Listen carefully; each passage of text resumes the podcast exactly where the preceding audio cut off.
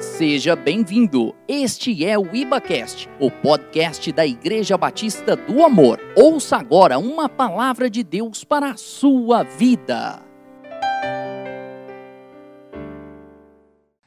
É, de manhã nós tivemos a carta aos Romanos, ministrado pela Cristina Viso, foi uma bênção. E agora à noite nós vamos ministrar primeiro aos Coríntios.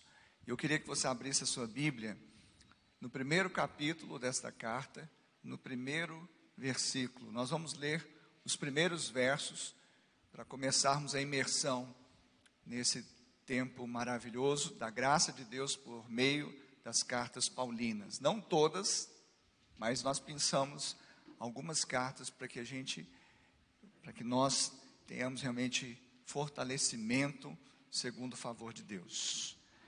1 aos Coríntios, capítulo 1, verso 1 até o 9 diz assim: Paulo, chamado pela vontade de Deus para ser apóstolo de Jesus Cristo, e o irmão Sóstenes, à igreja de Deus que está em Corinto, aos santificados em Cristo Jesus, chamados para ser santos, com todos os que em todo lugar invocam o nome do nosso Senhor Jesus Cristo, Senhor deles e nosso. Graça a vós outros e paz da parte de Deus, nosso Pai, e de nosso Senhor Jesus Cristo.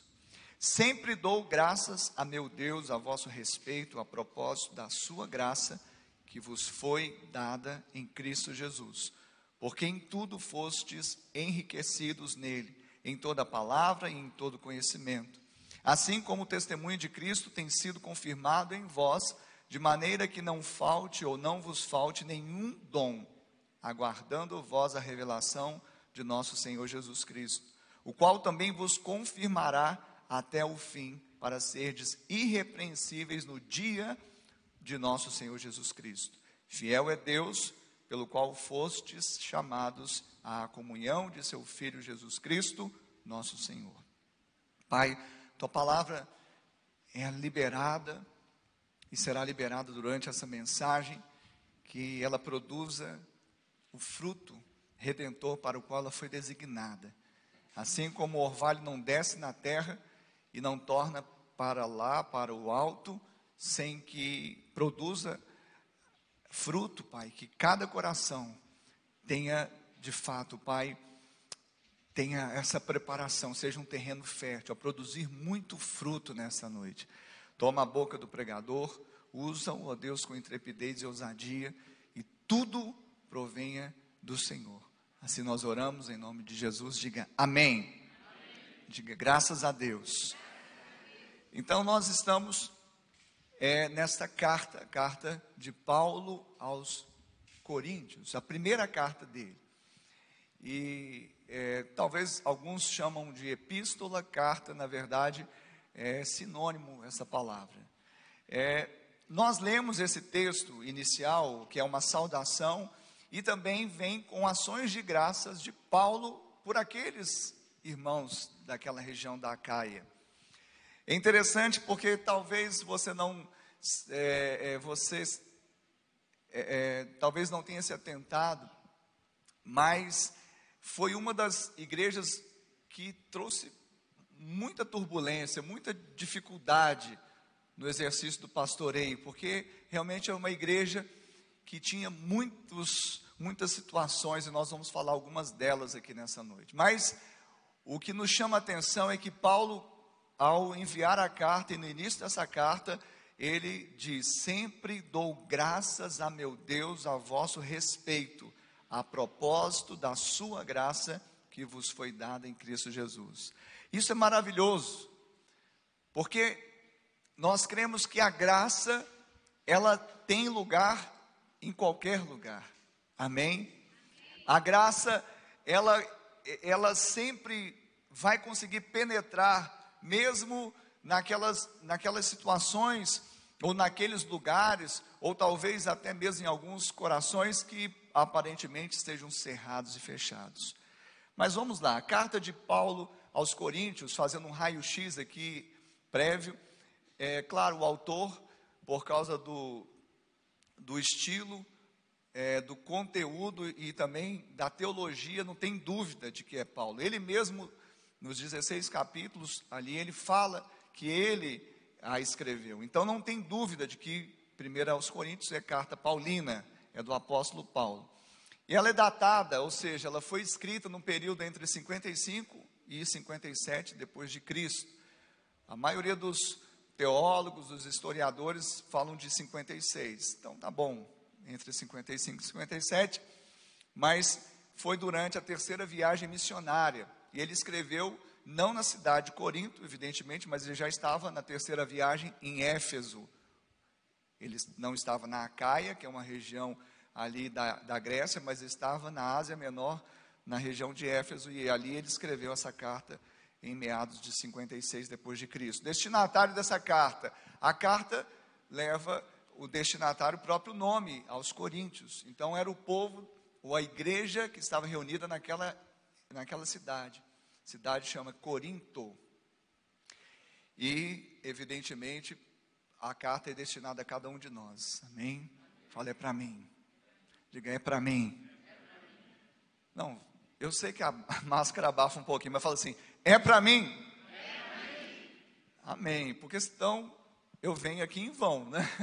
Eu vou, vou pregar essa carta. E essa carta, então, ela é para a igreja de Corinto e aos cristãos de todo o mundo, não só daquela geração, mas também dessa geração pós-moderna da qual nós fazemos parte. Propósito dela: identificar problemas naquela igreja, mas não somente identificar problemas, mas oferecer soluções aos crentes, ensinando-os como viver santidade numa cidade bagunçada. Qualquer semelhança é mera coincidência, viu? Porque por isso que eu falo, essa mensagem é para nós hoje. Como viver em santidade numa, num, num, num contexto de uma sociedade lasciva, de uma sociedade idólatra, de uma sociedade impura, de uma sociedade corrupta. Então, o propósito de Paulo é esse: é, é, é identificar, também é, oferecer uma solução e ensinar de forma prática. Então, essa carta ela tem um, um, um peso, ela tem uma, uma essência muito doutrinária. A gente pega muito, primeiro aos Coríntios, para servir como base doutrinária. Porque existem coisas que falam da família, casamento, fala até de correção do, de irmão faltoso, fala de dons espirituais, fala de sabedoria de Deus, fala de escatologia. 1 Coríntios é muito rico. Claro que nós não vamos conseguir passar por tudo, mas eu creio que aquilo que é essencial para esta noite, eu creio que o Espírito Santo vai me ajudar a transmitir aos irmãos, amém? É, então, é, se nós tivermos também como elencar um tema, um tema mais abrangente para 1 Coríntios seria conduta cristã. Diga, conduta cristã. Então, essa carta ela fala muito de conduta cristã. E é interessante que Paulo também ele vai dizer no capítulo 4, no verso 11, no verso 21 assim: "Que preferis?" Ele faz uma pergunta: "Irei a vós outros com vara ou com amor e espírito de mansidão. Então é o cliente que escolhe, viu? Tá bom? O pastor também falou assim: ó, como que você quer? Com vara ou com espírito de amor e mansidão? É o cliente que escolhe. Amém? Houve um silêncio mortal. Não sei porquê. Quem não deve, não teme, querido. Amém? Mas até a vara é expressão da graça de Deus, porque Deus corrige a quem Ele ama. E o pastor não pode se privar de usar a vara. Ele gosta de usar o cajado, né? Trazer pertinho, abraçar, afagar. Mas quando é necessário também, ele precisa, é do mistério dele. Amém? Então, amém. Esse é o, é o raio-x de 1 Coríntios. É, vamos falar de alguns tópicos aqui a cidade e a igreja. A cidade, por quê? Tem que falar da cidade, porque você tem que entender como que era aquela cidade. Era uma cidade interessante, porque Corinto, é, ela era uma cidade da antiga Grécia. A Caia é região da Grécia, não é?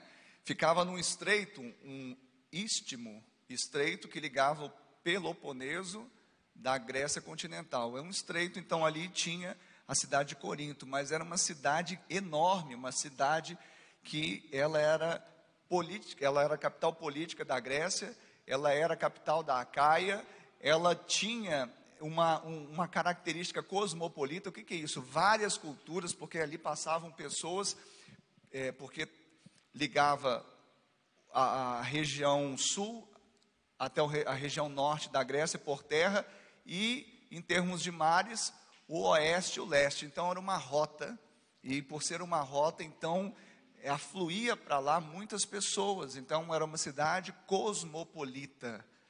Os historiadores vão falar que ela tinha, naquela época, 200 mil habitantes. Grande, muito grande. Hoje já seria uma, uma cidade grande, 200 mil. Imagina naquela época.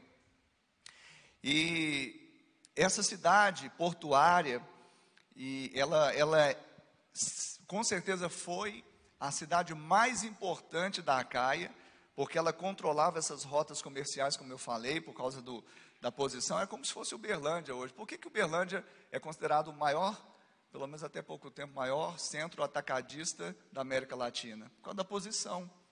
E por que, que Corinto foi considerada a cidade mais importante da Acaia? Por causa da posição. Amém? Quem está acompanhando aí pode continuar?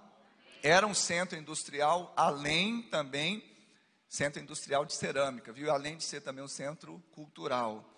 É, Lá havia a chamada Acrópole, na época antiga. O que é a Acrópole? Todas as cidades gregas da antiguidade, ela destinava o lugar mais alto dela a fazer um local onde construísse normalmente uma cidadela. O que é isso? Uma fortaleza, normalmente para é, aspectos militares, estratégicos, mas também como algo meio que místico, porque normalmente na Acrópole construía-se o quê? Templos. E na em, na, na, em Corinto, da Grécia Antiga, ali foi construído na Acrópole dessa cidade um templo para a deusa Afrodite. E se você já estudou um pouquinho sobre mitologia, sobre as deusas greco-romanas, você vai saber que a Afrodite era a deusa do amor, mas não amor é o amor pervertido, o amor lascivo, o amor proibido, o amor ligado mais ao eros, à sexualidade, o amor e a beleza. E há quem diga que supostamente havia mil prostitutas cultuais ali. Mil prostitutas cultuais, ou seja, havia os ritos dos povos greco-romanos, eles tinham rituais que havia prostituição em pleno altar e elas, elas tinham esses, era como se fosse um serviço sagrado. Fala assim, me inclui fora dessa. Amém, viu?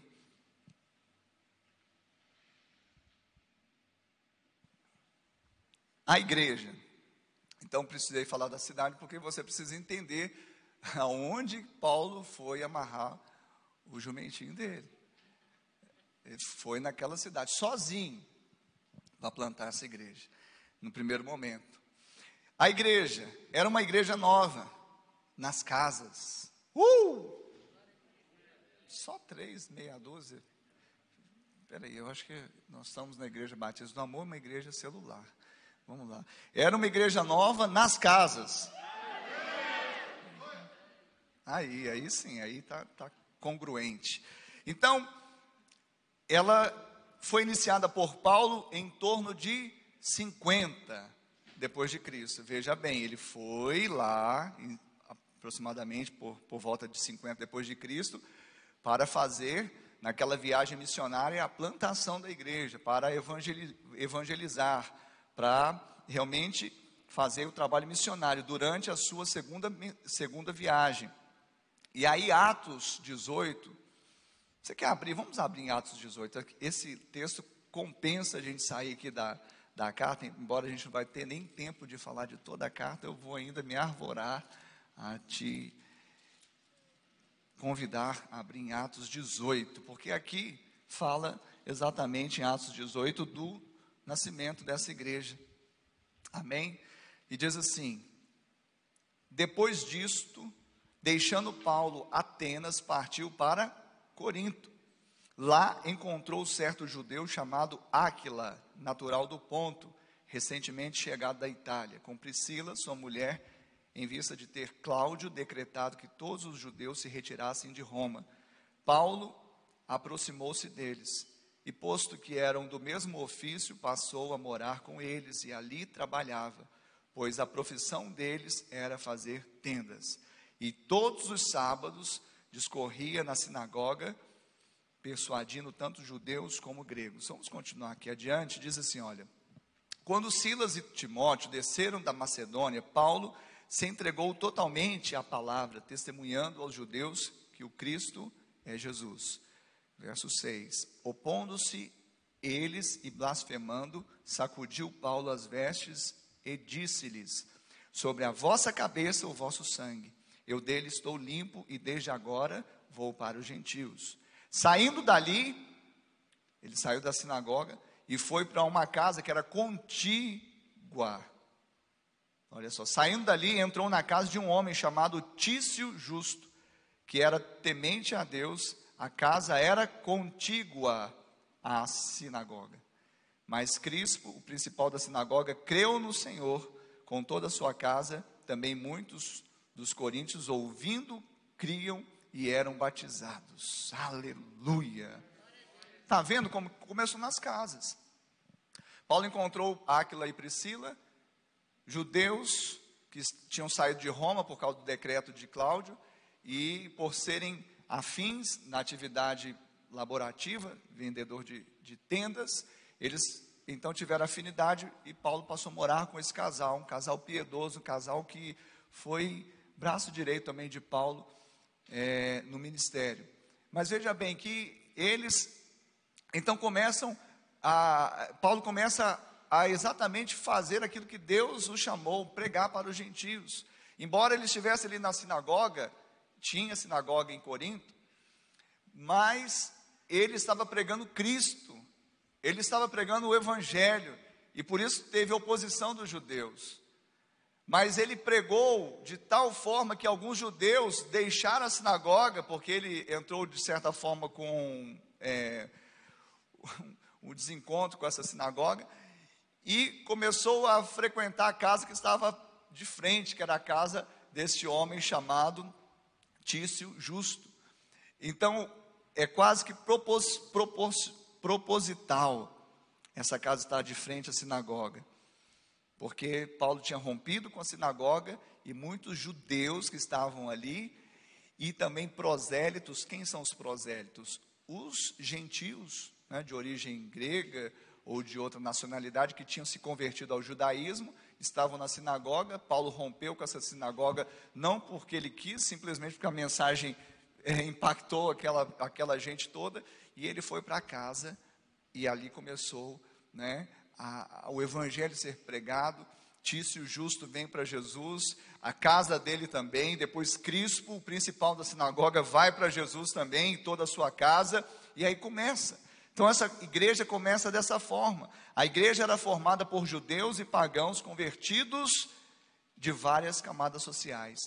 Nós vamos ver que tanto é, o tesoureiro daquela cidade chamado Erasto, que era evidentemente uma pessoa de, de, de uma posição elevada na sociedade, como os da casa de Chloe, que eram escravos, faziam parte dessa comunidade cristã chamada Igreja de Corinto. Amém? Amém até aí, queridos? Amém. Glória a Deus.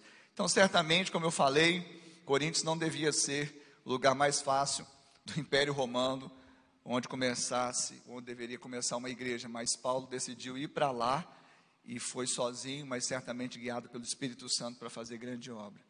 O objetivo dessa carta, voltando um pouquinho mais, era exatamente o que? A correção. Então, como objetivo, o principal objetivo foi a correção é, é, de um erro, de um erro não, de vários erros, não, porque muitos jogam na conta o erro de Corinto na questão de heresia. Certamente tinha muita heresia advinda exatamente de grupos gnósticos, de grupos é, místicos, de toda aquela cultura ali greco-romana. Claro que aquilo trazia uma influência. Hoje Cristina falou de manhã da influência, não é? Também lá em Roma, que de certa forma tentava persuadir os cristãos.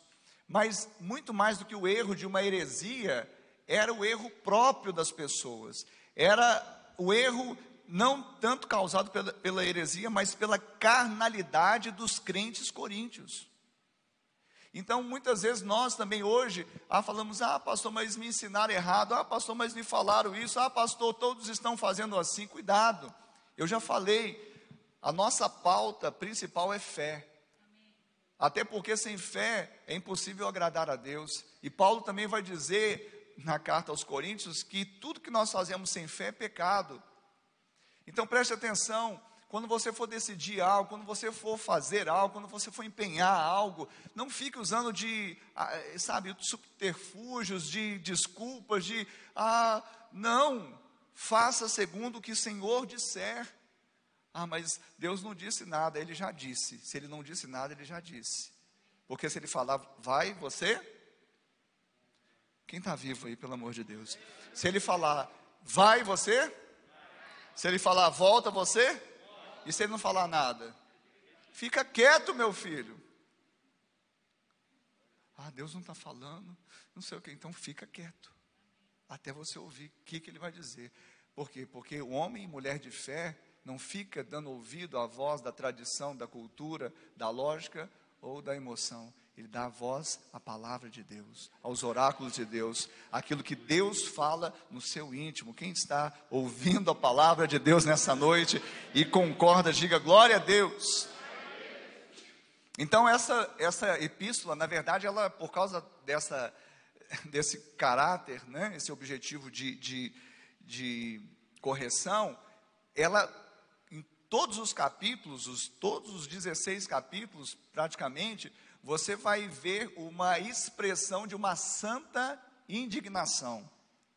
É uma indignação, mas não é só como a gente fica, ai, tô, tô nervoso. Não, é, é uma, uma santa indignação. Sabe o que é santa indignação? Uma indignação que talvez estaria também no coração de Deus. Não porque Deus quer amaldiçoar alguém, não porque Deus está irado com alguém, mas é porque Ele deu tudo para a pessoa viver de forma diferente, Ele está vivendo a mesma vida de antes. Quem está entendendo? Não é isso que Ele tem para você. Se Ele já te deu em Cristo Jesus todas as coisas, te empoderou, por que, que você está vivendo dessa forma? Isso indigna. De certa forma, o coração de Deus estava indignando o coração do apóstolo também, por causa da condição não espiritual e carnal que os coríntios estavam vivendo, uma vida imoral. Então, eu quero trazer aqui um esboço simplificado do, da, do livro, ou da, da epístola, aos, a primeira epístola aos Coríntios. Então, é, se a gente puder fazer bem simplificado, bem sintético, bem resumido, a gente faria uma divisão apenas, é, divisão ao meio mesmo. A primeira parte nós teríamos do primeiro verso, do primeiro capítulo onde nós lemos, até o capítulo 6, até o capítulo 6, verso 20. Essa primeira parte, ela é, é, Paulo tratando do problema da igreja, dos problemas da igreja. E, claro, eram vários problemas, mas dois problemas muito importantes e recorrentes eram, aí eu vou citar, divisão na igreja e desordem na igreja. Amém, querido? Fica feliz, viu, querido? Você, o semblante está um pouquinho assim. Você, pastor, mas carta da graça. Onde que está essa graça? Calma, nós vamos chegar lá. Se quem é mais espiritual já está já tá conseguindo perceber nas entrelinhas. Mas a primeira parte, então, até o capítulo 6 ou até o capítulo 5, Paulo ele vai tratar do problema da igreja sob dois aspectos: divisão na igreja e, também desordem na igreja. Eu queria que você abrisse comigo em 1 Coríntios, é, talvez já está aberto, né? No verso 10. Você percebeu que ele deu, fez ações de graças. Né? Normalmente o pastor faz assim mesmo, né? Ele elogia, fala assim: Nossa, você é um aleluia no coração de Deus. Ah, filho, como eu te amo. E depois ele vem, agora eu vou te corrigir. Né? Não é assim? É assim. Se você falar para o menino, para o seu filho assim, vem cá menino, que eu vou te corrigir, ele não vem. Então, primeiro você fala assim: Ah, como você é espiritual, como você é bonito, como você é bonzinho. Ah, vem aqui no colinho do papai. Quando vem, você segura ele agora. Mais ou menos é isso. Então, no 10, Paulo começa, depois que o filhinho chegou, Paulo começa. Exortação à unidade. Olha só o que ele diz no verso 10, só o 10. Rogo-vos. Rogo é um pedido com muita instância, não é um pedido comum.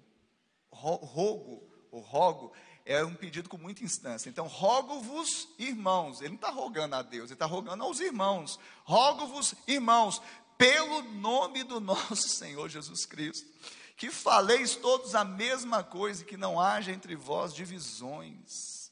Antes, sejais inteiramente unidos na mesma disposição mental e no mesmo parecer. Há quem diga que isso aqui é uma lenda mas está escrito. Há quem diga que isso aqui é tão provável quanto alguém ganhar na loteria duas vezes seguida em duas semanas consecutivas. Eu só quero saber que está escrito. E se está escrito, e eu sei que foi escrita pelo dedo de Deus, pela inspiração do Espírito Santo de Deus, usando um homem de Deus, então isso é possível. Diga, isso é possível. Tanto é que Paulo ele fala, rogo-vos irmãos, ele está rogando ao irmão. Claro, no nome do Senhor, pelo nome do Senhor.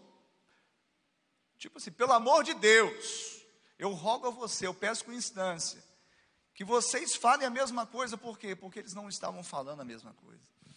Eles não estavam tendo unidade, pelo contrário, estavam tendo divisões.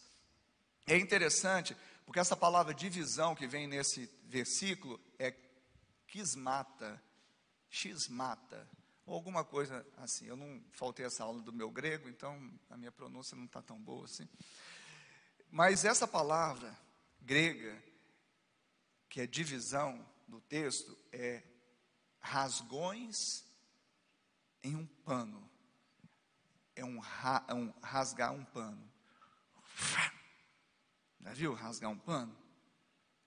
Essa é a palavra grega original de divisão. É um pano só. Mas por causa de divisão, por causa de não ter a mesma linguagem, há o quê? Uma ruptura, rotura. E Deus não se alegra com isso, porque Deus, Ele nos chamou à unidade. Pastor do céu, mas eu sou diferente do meu irmãozinho, bem diferente por sinal. Glória a Deus por isso. Eu dou glória a Deus porque há pessoas diferentes de mim. Eu fico pensando que o mundo não seria muito cômico se fosse pessoas só como eu. Tem que ter um cara mais né, extrovertido, mas é, tem que ter. Então, glória a Deus, porque há pessoas diferentes. Mas preste atenção, Deus nunca, na palavra dele, muito menos aqui em Coríntios, a primeira carta, Deus vai chamar a uniformidade, Ele vai chamar a unidade. E isso que é o, o misterioso, porque uniformidade a gente pode até ter, se vier todo mundo com a mesma roupa, com a mesma camisa, com a mesma calça, não é? Uniforme. Eu fui da Polícia Militar por 18 anos, nós éramos uniformes. É claro que se prezava, também primava pela unidade. Mas o povo de Deus, ele pode e deve ser diverso, porque Paulo vai falar da unidade orgânica da igreja mais adiante, e ele vai falar que é importante que tenham vários membros e diferentes uns dos outros, não é verdade? Então, o, o, o, que, o milagre é esse: sermos um na diversidade. Isso é um milagre que só Deus pode operar. Um judeu com um grego, um pobre com um rico, um negro com um branco, uma mulher com um homem, um flamenguista com um botafoguense. E, e aí vai. Quem está entendendo isso? Tis mata, rasgões em pano. Aí a segunda parte do verso 10 fala: Antes sejais inteiramente unidos. Aí a palavra unido é exatamente o contrário: é consertar o pano rasgado. Não o, o, o melhor é que não rasgue o pano, mas se rasgou, vamos consertar? Quem quer consertar aí? Então é isso que é a chamada de atenção de Paulo aqui. Não é para rasgar o pano, mas se rasgou, vamos costurar direitinho? Como que costura? Cada um se aproxima um do outro e deixa o costureiro passar as linhas ou o vínculo da perfeição. O que é o vínculo da perfeição que Paulo diz também aos Colossenses? O amor. O amor é o que nos vincula. Quando somos um, temos demonstrado para o mundo que nós somos discípulos de Cristo. Amém, Jesus? Glória a Deus. Que temos a essência do Pai, do Filho e do Espírito Santo. Eles são três pessoas, mas são um triuno. Essa trindade nos demonstra exatamente uma natureza que nós, como igreja, devemos ser também. Bom, e a desordem na igreja, que está no capítulo 6, aí mais adiante, praticamente quase na metade do livro. Então, Paulo, ele vai falar do outro problema grave. Um era a divisão, e a gente poderia falar tantas coisas da divisão, né? Aquele povo falando assim: ah, eu sou de, de Paulo, eu sou de Apolo, eu sou de Cefas. Aí Paulo vai falar assim: olha,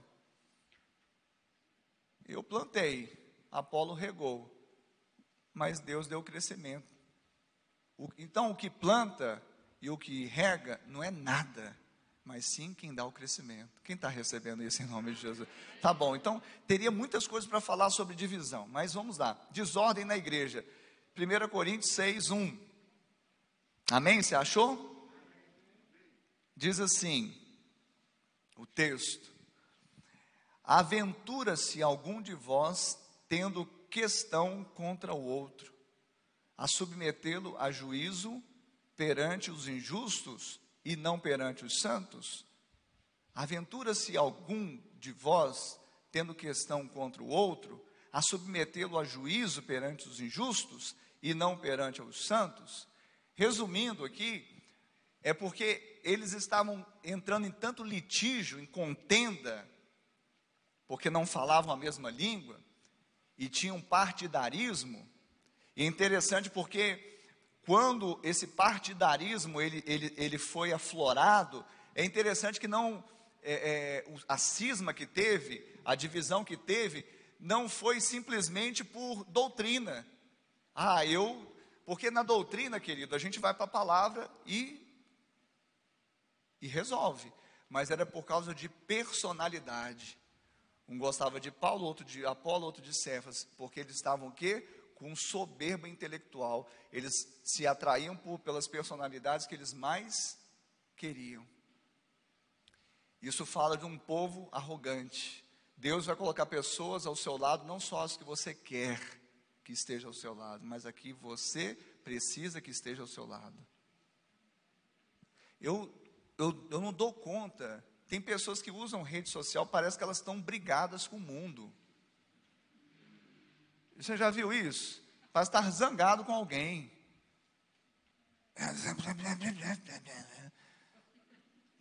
Não faz isso não, viu? Isso aí é feio.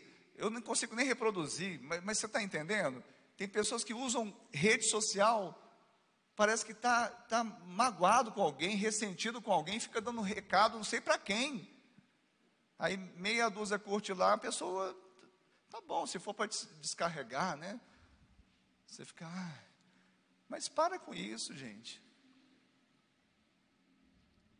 Então, eu já, aí aquelas, aquelas, né, pessoa brigando lá na rede social, brigando assim, eu não sei com quem, porque ela fica dando ralo, fica, sabe, colocando versículo para o outro ouvir, colocando eh, frase de efeito para o outro ouvir, fica, parece que a pessoa está tá com raiva, está de mal com a vida, se resolve em Cristo, sabe? E uma das coisas que eu, eu, eu abomino é quando a pessoa fala assim, das amizades. Tem pessoas que vão ser minhas amigas, tem pessoas que não vão ser minhas amigas. Olha que coisa que você descobriu, uma coisa tão, né? Tem pessoas que eu vou dar beijinho, tem pessoas que eu não vou dar beijinho. Nossa, que descoberta, hein, gente?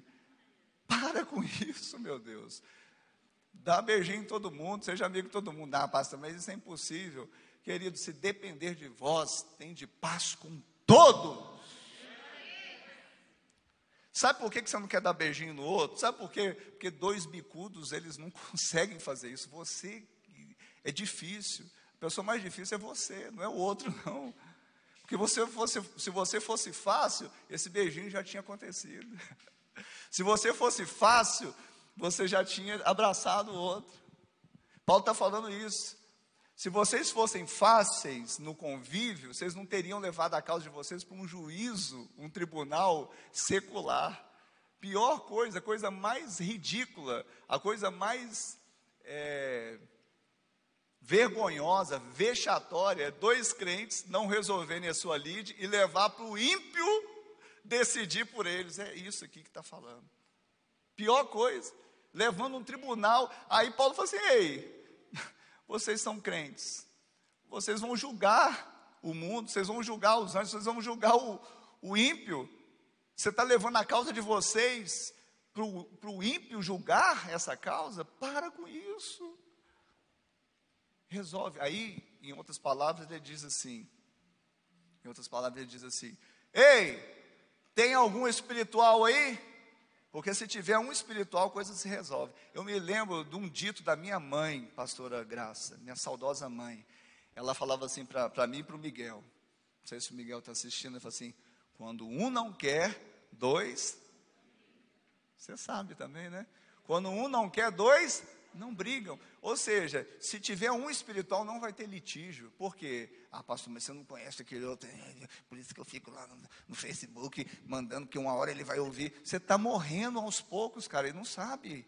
Para com esse negócio de ficar usando o Facebook para agredir não sei quem para ficar sabe, martelando não sei quem, usa para promover o evangelho, fala do amor de Deus, fala eu te amo, vem aqui que eu vou te dar um beijo, vem aqui que eu vou te abraçar, vem aqui que eu vou te mostrar o amor de Cristo na minha vida, através dela também.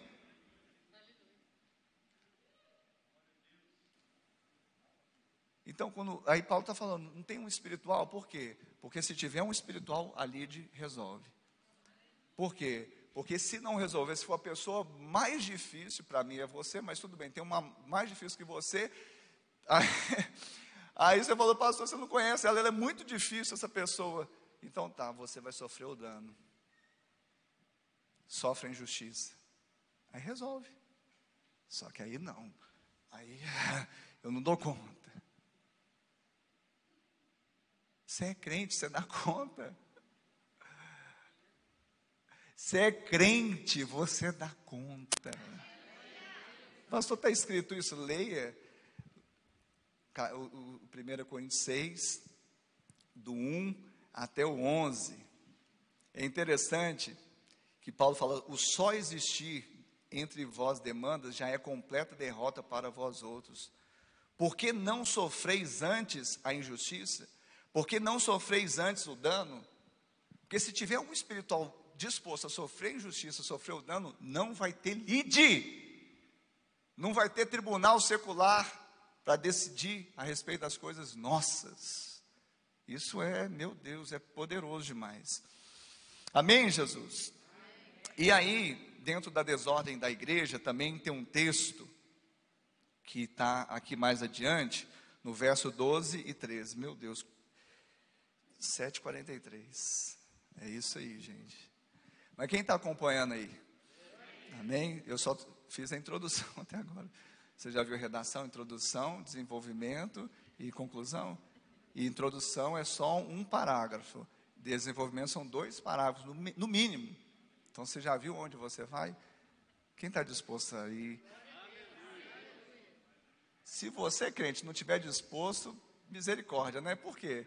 Gente, a partir de amanhã não vai ter isso aqui, gente. Você vai querer e não vai ter. Né? Então vamos lá. Vamos lá. 1 Coríntios 6, 12. Aqui uma, uma sessão que fala da sensualidade, porque também trazia desordem.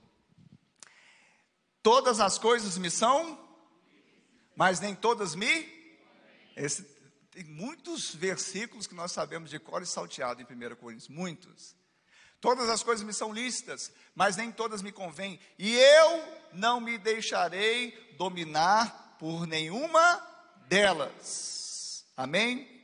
Os alimentos são para o estômago, e o estômago para os alimentos, mas Deus destruirá tanto estes como aquele. Porém, o corpo não é para a impureza, mas para o Senhor, e o Senhor para o corpo. O seu corpo é para o Senhor. Cuide bem dele. Não, é o espírito que importa. Ué, mas Paulo está falando que o seu corpo é para o Senhor, então você tem que cuidar bem dele. E o Senhor é para o seu corpo, porque ele escolheu o seu corpo para ser a habitação dele. Que coisa preciosa. E por isso que toda sensualidade, impureza, lascívia, viu, mulheres? Pô, a mulher pode ser elegante, eu não sou a pessoa mais habilitada para falar disso, né?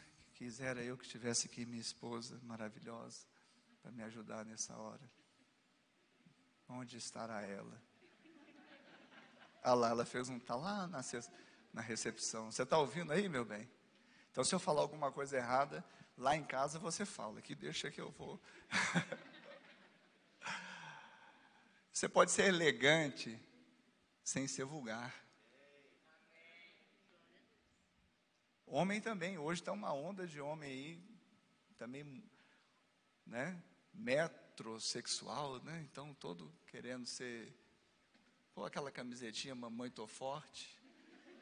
Eu, eu já passei por essa fase, ano passado eu estava malhando, porque eu estava na capa do Batman, vocês sabem disso, perdi 10 quilos sem, aí comecei a malhar. aí ano passado eu comecei com umas camisetinhas mais assim, arreda de mim, Satanás. E pior que eu, eu, tinha, eu ganhei 10 quilos de, no, de novo, pastor Amélio, Amélio. E eu chegava aqui, a irmã falou assim, pastor, você está magro, hein? Eu, eu, eu, esvaziava na hora. Então não fala isso para o seu pastor, não, tá? Então, Paulo está falando, cuidado com a sensualidade. Ele fala, olha no verso 14: Deus ressuscitou o Senhor e também nos ressuscitará a nós pelo seu poder. E ele vai continuar falando: Não sabeis que os vossos corpos são membros de Cristo? E eu, porventura, tomaria os membros de Cristo e os faria membros de meretriz? Absolutamente não. Você foi comprado por preço seu corpo não está à venda ali na esquina, não, viu? Seu corpo não está à venda numa plataforma de Facebook ou Instagram. Seu corpo, a sua pureza, viu, adolescentes? Eu vejo adolescentes já sensualizando, para com isso.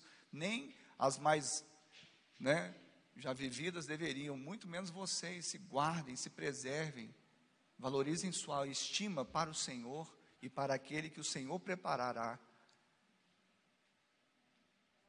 na volta dele. Não, estou brincando, né? Pode ser que seja antes. É porque assim eu penso para Esther, né? Eu, Esther, para que ela vai casar? Isso, vamos esperar a volta de Cristo. É, então, mas se a sua filha quiser casar, não tem problema.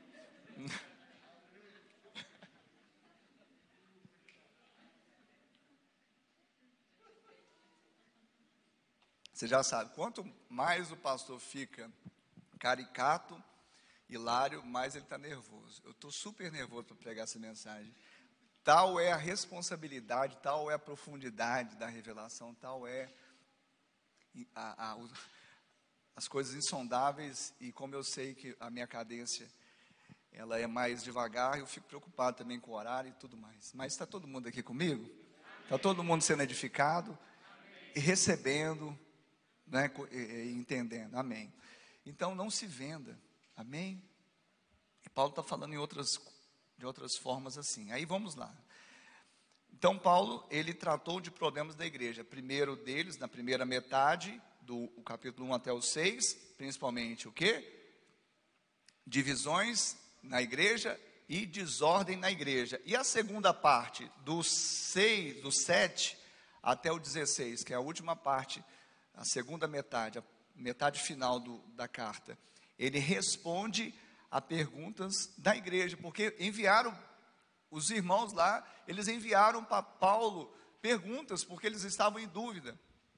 Interessante isso. Essa semana eu fiquei muito feliz, impactado. Um jovem me procurou para tirar algumas dúvidas, me perguntar. Eu fiquei extremamente feliz. Ele deve ter até assustado. Uma coisa tão simples. E o pastor está falando: Olha, ainda bem que você veio aqui nesse, nesse gabinete. É porque eu estou no efeito pandemia, não vejo gente de carne e osso. Só...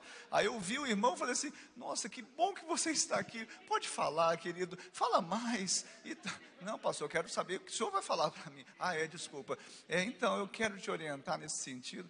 E eu fiquei tão feliz. E eu dei um, um uma palavra para ele, ele saiu feliz também e me correspondeu ali num texto que não tinha tido clareza até então, não naquela dimensão, e ele respondeu e foi lindo. Então, Paulo, eu, eu creio que ele gostou de receber as perguntas, né? Ele gostou, mas nem por ter gostado, ele deixou de exercer o mandato dele para correção. Então, preste atenção, não fique, sabe, melindrado se o pastor mesmo que você instá-lo, perguntá-lo, trazer uma demanda, falar alguma coisa que você não quer ouvir.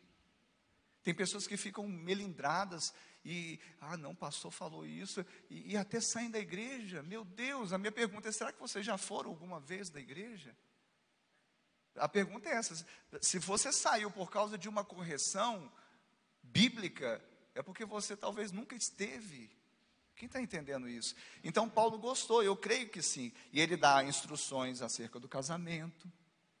E eu me basei muito nisso. Ah, pastor, o senhor faz segundo casamento. Ah, pastor, o senhor faz isso.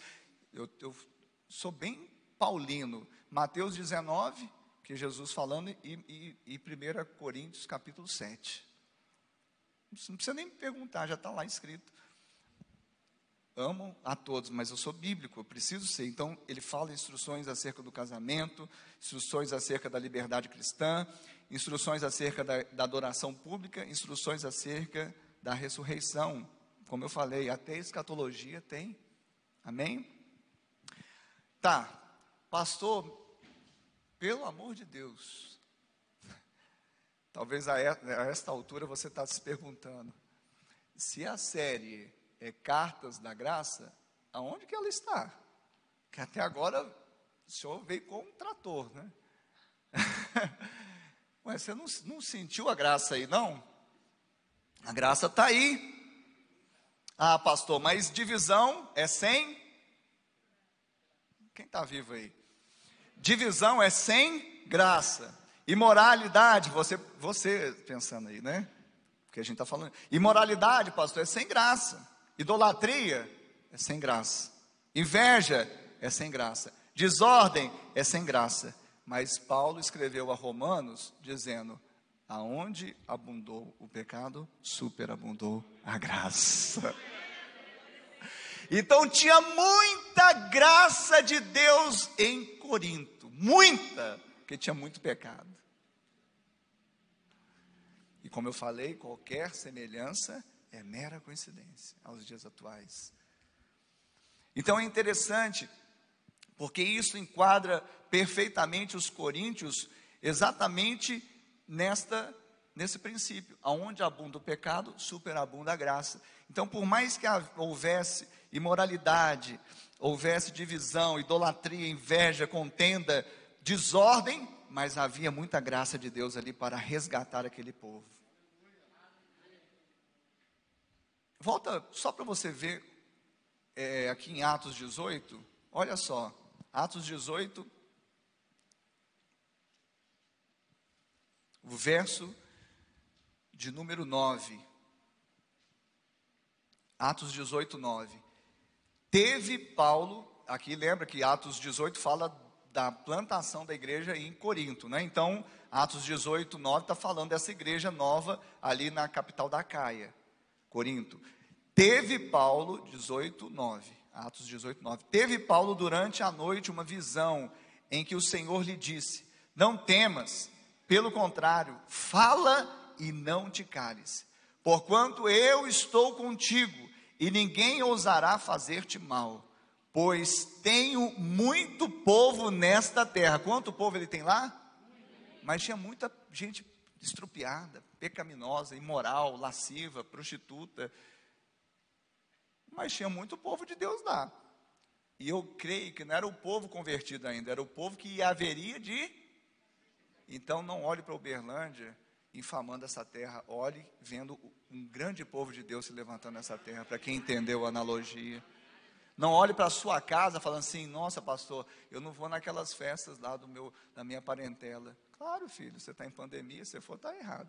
Não, pastor, não é isso. Na época que podia, eu não ia porque lá nem o diabo entra. O negócio lá é pancadão, o negócio é feio. Falei, querido, está faltando alguém naquela festa. Quem, pastor? Você. Tem povo de Deus lá naquela festa lá, tem povo de Deus lá na sua parentela, tem povo de Deus lá em Corinto, porque aonde abundou o pecado, superabundou a graça, e você é o agente de graça de Deus. Aonde você estiver, porque você é um testemunho vivo e eficaz da pessoa olhar e falar assim: tem jeito para mim. Porque está cheio de graça na sua vida, porque você era embaçado, você era estrupiado, você era, sabe, não vou parar por aqui, né? Porque o meu negócio é levantar a autoestima em Cristo Jesus e não abaixar. Mas esses adjetivos pretéritos, eles só fazem, fazem, meu Deus, que coisa maravilhosa. Eu era tudo isso e o Senhor me amou? Sim, te amei. É mesmo, Senhor? É. E agora? Agora ande de acordo com a nova natureza que eu te dei. E é isso que Paulo vai fazer em Coríntios, vai falar para o povo: Ei, eu vim lembrar de quem vocês são. Por que vocês estão andando de, da forma anterior? Aleluia. Onde que eu estava mesmo, hein? É. Graça. Quem dá mais? É. Isso mesmo, né? É, então os coríntios eles se amoldam, eles se enquadram perfeitamente nisso. Por isso Paulo começa a sua carta dando ações de graças a Deus a respeito dos irmãos da igreja de Corinto, pela graça que eles receberam de forma abundante, sendo enriquecidos no Senhor, eles foram enriquecidos no Senhor, que os supriu, inclusive derramando muitos dons espirituais. Era uma igreja que operava. Uh, e línguas e profecia e blá, e o negócio pegava lá, porque era muito dom espiritual que isso foi o quê? De Deus, graça. Eles mereciam. E aí vai um paradigma quebrado violento, porque você fala assim, pô, eu com essa vidinha, será que eu posso falar em línguas? Eu com essa vidinha aqui, será que eu posso profetizar, querido? Não é mérito, não, é dom, dom é dádiva, é carisma, é presente. Deus decide dar para os crentes. Quem nasceu de novo está propenso, já está na fila, e você já está com a senha na mão. Então chega no balcão fala: Minha senha está aqui. Você vai receber para o louvor da glória de Deus. É isso que aconteceu lá em Corinto, porque eles foram enriquecidos no Senhor. Paulo fala isso logo na primeira parte do, do, do capítulo 1. E Paulo via isso. Então ele tinha esse olhar, tinha um povo de Deus ali, ele não se calou, ele não, sabe, retrocedeu, ele poderia falar: não, aqui o pessoal é difícil demais, mas ele foi adiante, porque tinha uma palavra e uma promessa: porquanto eu estou contigo, Deus está com você, e ninguém ousará fazer-te mal, pois eu tenho muito povo nessa cidade. Aí ele ficou lá um ano e meio lá, só por conta dessa palavra, ele permaneceu lá, fazendo a obra que o pai o havia confiado.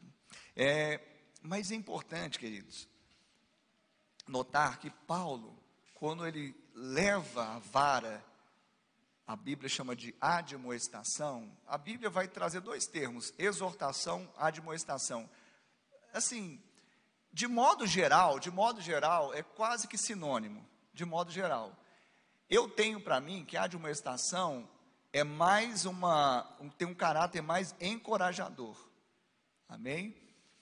Mas Paulo, ele, a Bíblia vai dizer que ele admoesta aquele povo. Então, ele traz a vara, mas o que? Para quê? Para os encorajar. Quem está aqui comigo? Quem pode dizer amém? Então, quem faz isso? Um pai. Porque um déspota, um tirano, uma pessoa que não tem nada com você, ele não te encoraja. Às vezes na sua empresa você não tem uma pessoa que te encoraje. Às vezes lá no mundo você não tem uma pessoa que te encoraje. Às vezes lá, não sei, na casa da mãe Joana não tem, né? Mas na casa do pai tem alguém que te encoraja. E esse é Deus. E o seu pai espiritual, seu pastor, seu discipulador. E Paulo, ele chama exatamente essa responsabilidade. Ele fala: Eu admoesto, eu os admoesto como pai. Vamos ver aqui em 1 Coríntios capítulo 4. Meu Deus, sete horas. Vou fazer aquela técnica de um discípulo amado. Quem me dá mais cinco minutos aí para pregar, levanta a mão. Por favor. 5, 10, 20, 30, 40. Eu fui de 5, 10, 20, 30, é exponencial, não é PA, não é PG, né? Essa minha conta aqui. 1 Coríntios capítulo 4, verso 14. Amém? Não vos escrevo estas coisas para vos. Tem gente que quer envergonhar o outro, mas o pai não. Não vos escrevo estas coisas para vos envergonhar, pelo contrário, para vos admoestar como a filhos meus amados. Porque ainda que tivesseis milhares de preceptores em Cristo, não teríeis, contudo, muitos pais, pois eu, pelo Evangelho, vos gerei em Cristo Jesus. Verso 16: Admoesto-vos, portanto, a que sejais meus imitadores. Olha que coisa linda. E, e, quando nós olhamos para esse, esse recado de Paulo, nós vamos ver que ele realmente tinha um apreço, porque ele falou assim: Eu os gerei, né, pelo, eu os gerei, verso aqui, pois eu, pelo Evangelho, vos gerei, verso 15, eu, pelo Evangelho, vos gerei em Cristo. Então, como ele diz também, dores de parto aos Gálatas, né? Até Cristo ser formado em você, eu sinto dores de parto. Era um sentimento paternal. E quando você tem um pai que te ama, você sabe que o pai, ele quer cuidar, quer te proteger, mas ele quer te elevar, ele quer te lançar. O pai do Salmo 126, ele pega a flecha, retesa o arco e lança para ele ir mais alto e mais longe. Isso é o que o pai quer fazer com você. Isso é que o pastor quer fazer, o discipulador. Amém? Tem uma parte aqui, depois eu vou pôr no estudo de célula, porque senão é, vai ser daquele tipo de mensagem, age eterno. Então, a carta, essa carta maravilhosa, ela ela vai então passando por tudo isso que nós falamos de uma forma mais sintética, né? Primeira parte, segunda parte. Mas há um momento importante aqui no, no capítulo 15, que eu queria que você acompanhasse comigo, 1 Coríntios capítulo 15.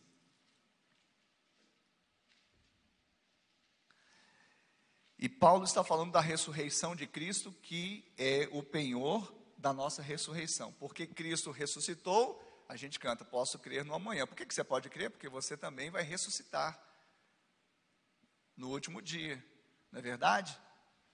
Aqueles que dormirem. Mas nem todos vão dormir, como Paulo falou, alguns serão transformados pelo arrebatamento.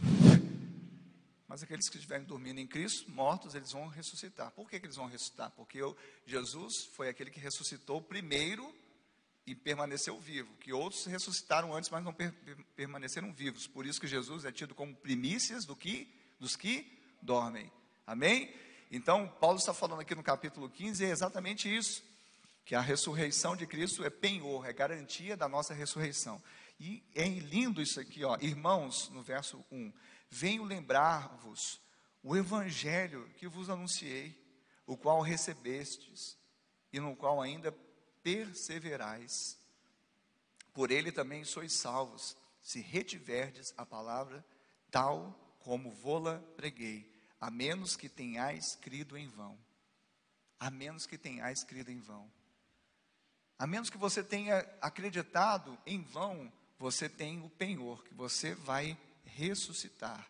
E Paulo ele vem ali a Corinto, ele vem, vai escrever, não que ele estava ali presencialmente, mas ele escreveu a carta exatamente para fazê-los lembrar. Fra fazer com que eles trouxessem a lembrança, o evangelho que ele havia anunciado, que eles perseverassem. É interessante, porque quando nós vemos isso, nesse contexto, a palavra de firmeza que Paulo fala aqui, né, é para que você re, retenha, né, que se retiverdes a palavra, ou seja, tenha a palavra firme, na essência, é exatamente a firmeza da mensagem central do Evangelho, que é morte e ressurreição de Jesus. E ele vai falar adiante, né, que, olha, Jesus ele ressuscitou mesmo, porque Pedro viu, Cefas viu, depois os doze, depois quinhentos, depois é, Tiago, e afinal eu, temporão, que não sou nem digno de ser apóstolo, porque eu sou temporão e persegui a igreja, mas pela graça sou o que sou. Nós somos o que somos pela graça. Ele instigou aquele povo a viver pela graça. Carta da graça. Não foge aqui não, carta. Amém, Jesus? E ele fala também no contexto do capítulo 15, mais à frente, 42 e 49, um apelo à ressurreição. Que ele fala, o, é, eles estavam perguntando, porque havia um grupo de pessoas lá que falava, será que há ressurreição? Se não há ressurreição, então nossa pregação é em vão.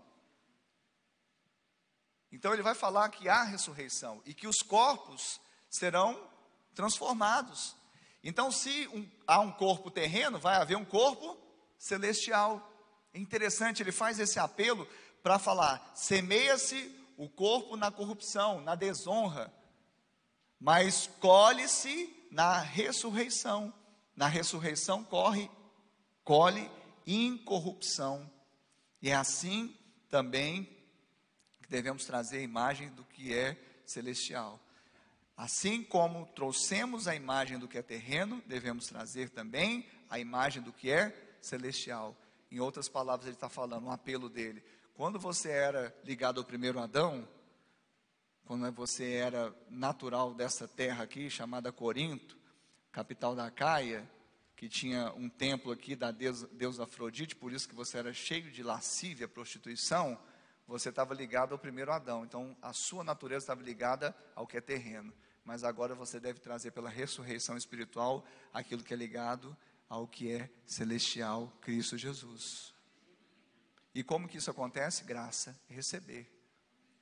Eu vou me esforçar a ser santo, eu vou me esforçar a ser puro, eu vou me, me esforçar a ser justo. Já perdeu, porque esforço tem a ver com justiça própria, obra humana. Mas se você, pela fé, crê na obra do Calvário e no esforço de Cristo, porque Ele tomou a iniciativa, então você vai ter essa nova natureza nele. Esse é o apelo. Não adianta a gente ficar assim, ei, para de pecar, ou não faz isso, não é proibido ir lá. Ó, oh, eu sei que fizeram no, no, verão passado aí, não sei o que tal. Se, se, não vai dar certo. Mas se a gente fala assim, Saiba quem você é em Cristo Jesus. Saiba da, sua natureza regenerada. Saiba da sua nova identidade. Saiba que agora você traz a imagem do que é celestial. Saiba de tudo isso e você se apropria, se empodera disso, aí você vai andar como tal. É isso que Paulo fala, em suma, em 1 Coríntios. E o destaque da carta, é, destaques da carta. Nós temos o significado da cruz, Sabe aquela passagem? A cruz de Cristo é loucura para os que se perdem, mas para nós que somos salvos, poder de Deus. Essa passagem linda, não é? Outro destaque, a última ceia, 1 Coríntios 11, também que eu recebi do Senhor, entreguei, os entreguei. E o destino dos cristãos, que é um pouco do que nós falamos aqui no capítulo 15. Mas um destaque para terminar essa mensagem. Só esse esse tópico eu, eu falaria mais meia hora, mas se os, os levitas puderem subir para você ter uma sensação que está terminando o culto, já seria muito bom. Então, subam por favor. Porque só esse tópico aqui era mais meia hora, mas eu prometo que vou ser guiado pelo Espírito Santo. Amém. Não me comprometi com nada, a não ser com que o Espírito Santo vai direcionar. Os destaques, significado da cruz, última ceia, destino dos cristãos. Mas o destaque cardial é a poesia de amor de 1 Coríntios 13. Eu não posso acabar essa mensagem sem falar de 1 Coríntios 13. Porque nós carregamos esse DNA na nossa linhagem espiritual. Aleluia. Nós carregamos esse DNA na nossa linhagem ministerial. Nós carregamos esse DNA na própria concepção do nosso nome. Nós carregamos esse DNA na própria, no próprio versículo que nos inspira lá de 1, 1 João 4, 19, nós amamos porque Ele nos amou primeiro. O amor de Deus é a maior expressão da sua graça. A quem muito se perdoou, muito se amou. Jesus disse isso quando ele estava na casa daquele fariseu. E não somente ele nos perdoou, mas ele também, a graça nos empoderou, o seu amor nos empoderou. Porque a graça o amor nos empodera, ou empodera aqueles que creem. Porque nós não apenas somos salvos da condenação, mas nós obtemos vida para a redenção. A graça nos empodera a vivermos de um modo que não conseguiríamos com os nossos próprios méritos e esforços. E o amor de Deus é a maior expressão da graça, porque por isso é chamado de dom supremo. Sem o amor não adianta dons. Paulo ele exorta, porque ele vai falar dos dons espirituais no capítulo 12, depois no, no, no 13, ele vai falar do principal deles, que é o amor. Depois no 14, ele vem falando também, mas não há como, não adianta ter dons sem amor. Sem amor não, é, não há evangelho, sem amor não há Deus pois quem não ama não conhece a Deus, porque Deus é amor. E eu queria que você ficasse de pé no seu lugar, porque eu vou recitar essa poesia.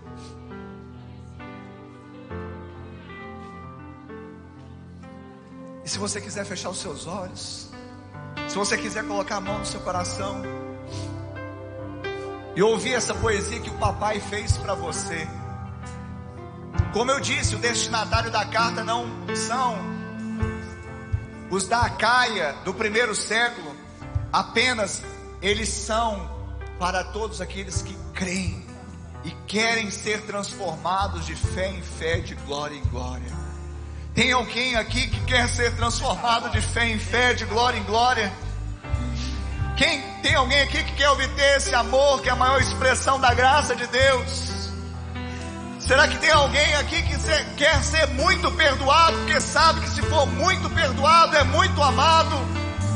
Será que tem alguém aqui que quer ser empoderado na graça, no amor, crendo? Será que tem alguém aqui que quer fluir mais do que em línguas, mais do que em profecias, mais do que em mistérios, quer fluir no dom maior que é o dom do amor? Será que tem alguém aqui que quer conhecer a Deus de uma forma mais íntima? E por isso Paulo diz em 1 Coríntios capítulo 3, 13, e eu passo a mostrar-vos ainda um caminho sobremodo excelente.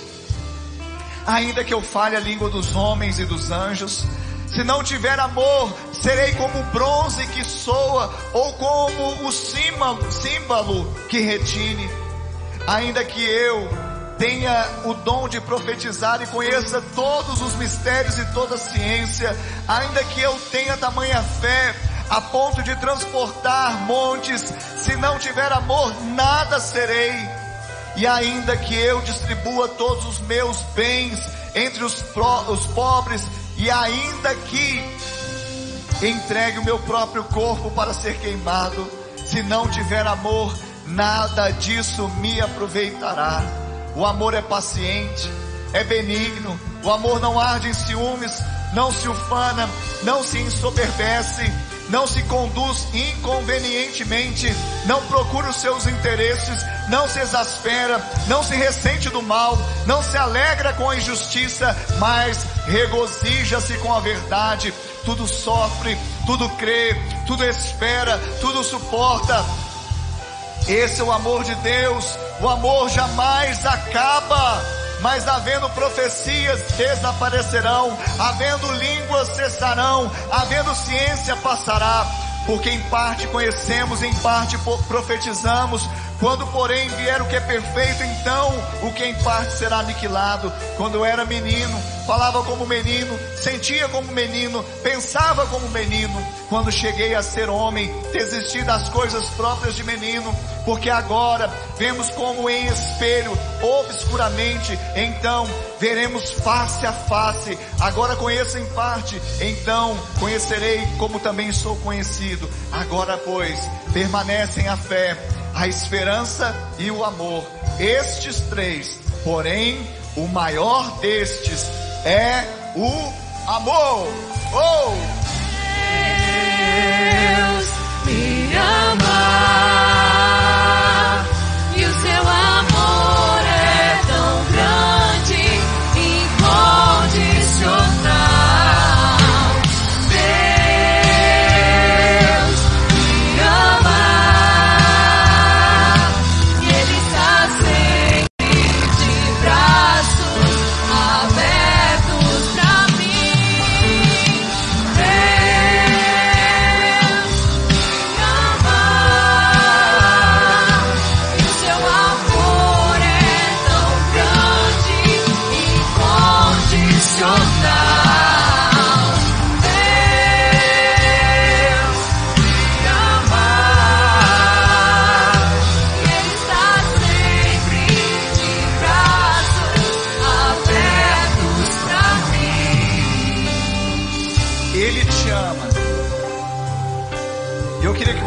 Olhos fechados, com a mão no seu coração e com a certeza de que Ele te ama, Ele não está irado com você. Ainda que Ele te corrija, isso é para o seu bem, para o seu crescimento e porque você não é bastardo, você é filho amado. Então, para que você tenha convicção disso, e quem sabe filhos que estão distantes querem voltar nesta noite, você que está ouvindo essa mensagem pela rede social, ore comigo também todos dizendo: Senhor, digam: Senhor, nesta noite eu ouvi a tua palavra e ela gerou fé em meu coração. E agora eu confesso com a minha boca que Jesus Cristo é o meu Senhor é o meu Salvador. Escreve o meu nome no livro da vida e salva-me. E eu, Senhor, que um dia estive na tua presença, mas me afastei. Hoje, arrependido eu volto, na certeza que sou amado e sou recebido em seus braços de amor. Coloca anel no meu dedo sandálias nos meus pés, me dê vestes novas, porque o filho voltou à casa do Pai. Aleluia. Ainda com seus olhos fechados, eu quero perguntar aqui nesta noite. Você que fez essa oração e se identificou com ela, levante agora uma das suas mãos que eu quero orar por você. Isso, levante a sua mão agora. Você aí onde, onde está, levante a sua mão se você fez essa oração e se identificou com ela faz sentido essa oração para você, quer seja recebendo Jesus, confessando ou pela primeira vez, ou voltando aos caminhos dele, você pode levantar sua mão agora e ter a sua vida totalmente transformada. Levante a sua mão se você deseja dar mais esse passo de fé. Eu quero falar também para você que está acompanhando pelas redes sociais, YouTube, Facebook, Instagram.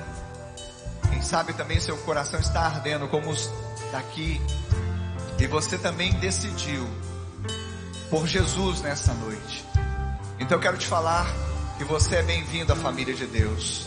Eu quero te falar que você é um filho que volta e sua vida nunca mais será a mesma. Aí nesta tela vai aparecer na descrição um link, ficha de decisão. Fala da sua decisão. Por que dela? Porque nós somos família. Por meio dessa ficha nós queremos ligar, orar, queremos interagir, queremos propor uma caminhada como família até o dia de Cristo. nos dê esse privilégio. Preencha a ficha de decisão. E nós queremos também mandar um presente para você, um livro digital. Amém. Amém, povo de Deus. Quantos foram edificados nessa noite?